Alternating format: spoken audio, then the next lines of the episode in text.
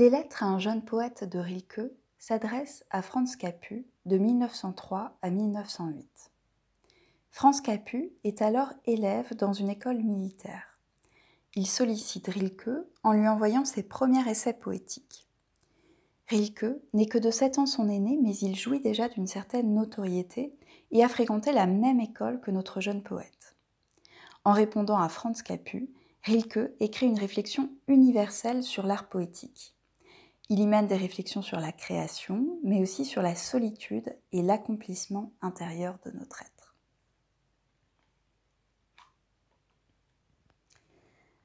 Vous demandez si vos vers sont bons.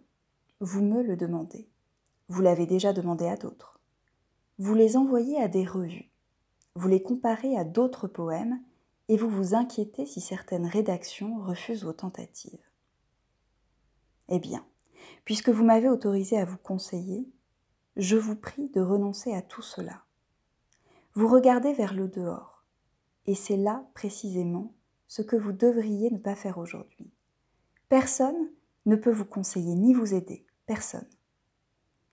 Il n'est qu'un seul moyen. Rentrez en vous-même. Cherchez la raison qui, au fond, vous commande d'écrire. Examinez si elle déploie ses racines jusqu'au lieu le plus profond de votre cœur. Reconnaissez-le face à vous-même.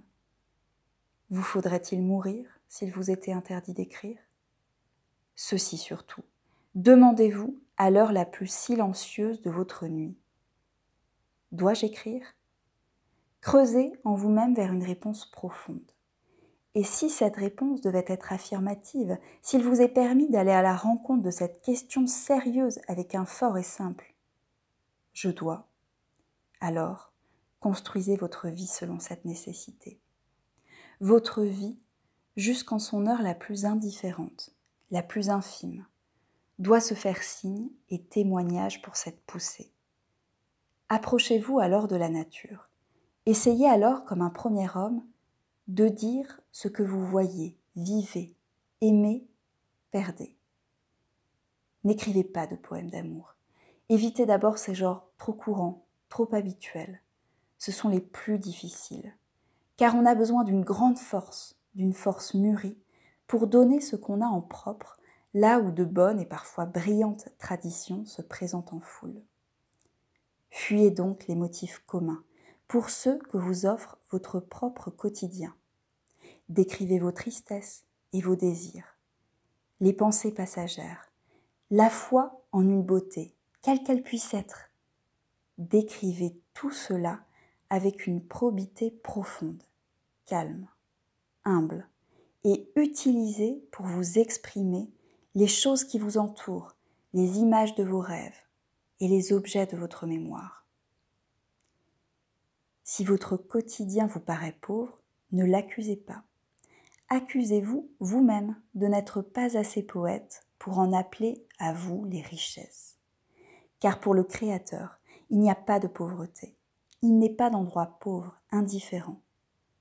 Et si même vous étiez dans une prison, si les murs ne laissaient venir à vos sens aucun des bruits du monde, alors n'auriez-vous pas toujours votre enfance? Cette richesse délicieuse et royale, ce trésor de souvenirs? Tournez de ce côté votre attention. Tâchez de renflouer les sensations englouties de ce lointain passé. Votre personnalité se raffermira, votre solitude s'élargira, elle deviendra une demeure, toute de demi-jour, loin de laquelle passera le fracas des autres. Et si, de ce retour en vous-même, de cette plongée dans le monde propre, viennent des vers, alors vous ne songerez pas à demander à quelqu'un si ce sont de bons vers. Vous ne chercherez pas davantage à intéresser des revues à ces travaux, car vous verrez en eux un bien naturel qui vous sera cher, un morceau et une voix de votre vie. Une œuvre d'art est bonne si elle provient de la nécessité. Dans cette façon de prendre origine réside ce qui la juge. Il n'est pas d'autre jugement. C'est pourquoi, cher monsieur, je n'ai su vous donner d'autres conseils que celui-ci. Entrez en vous-même. Éprouvez les profondeurs d'où jaillit votre vie.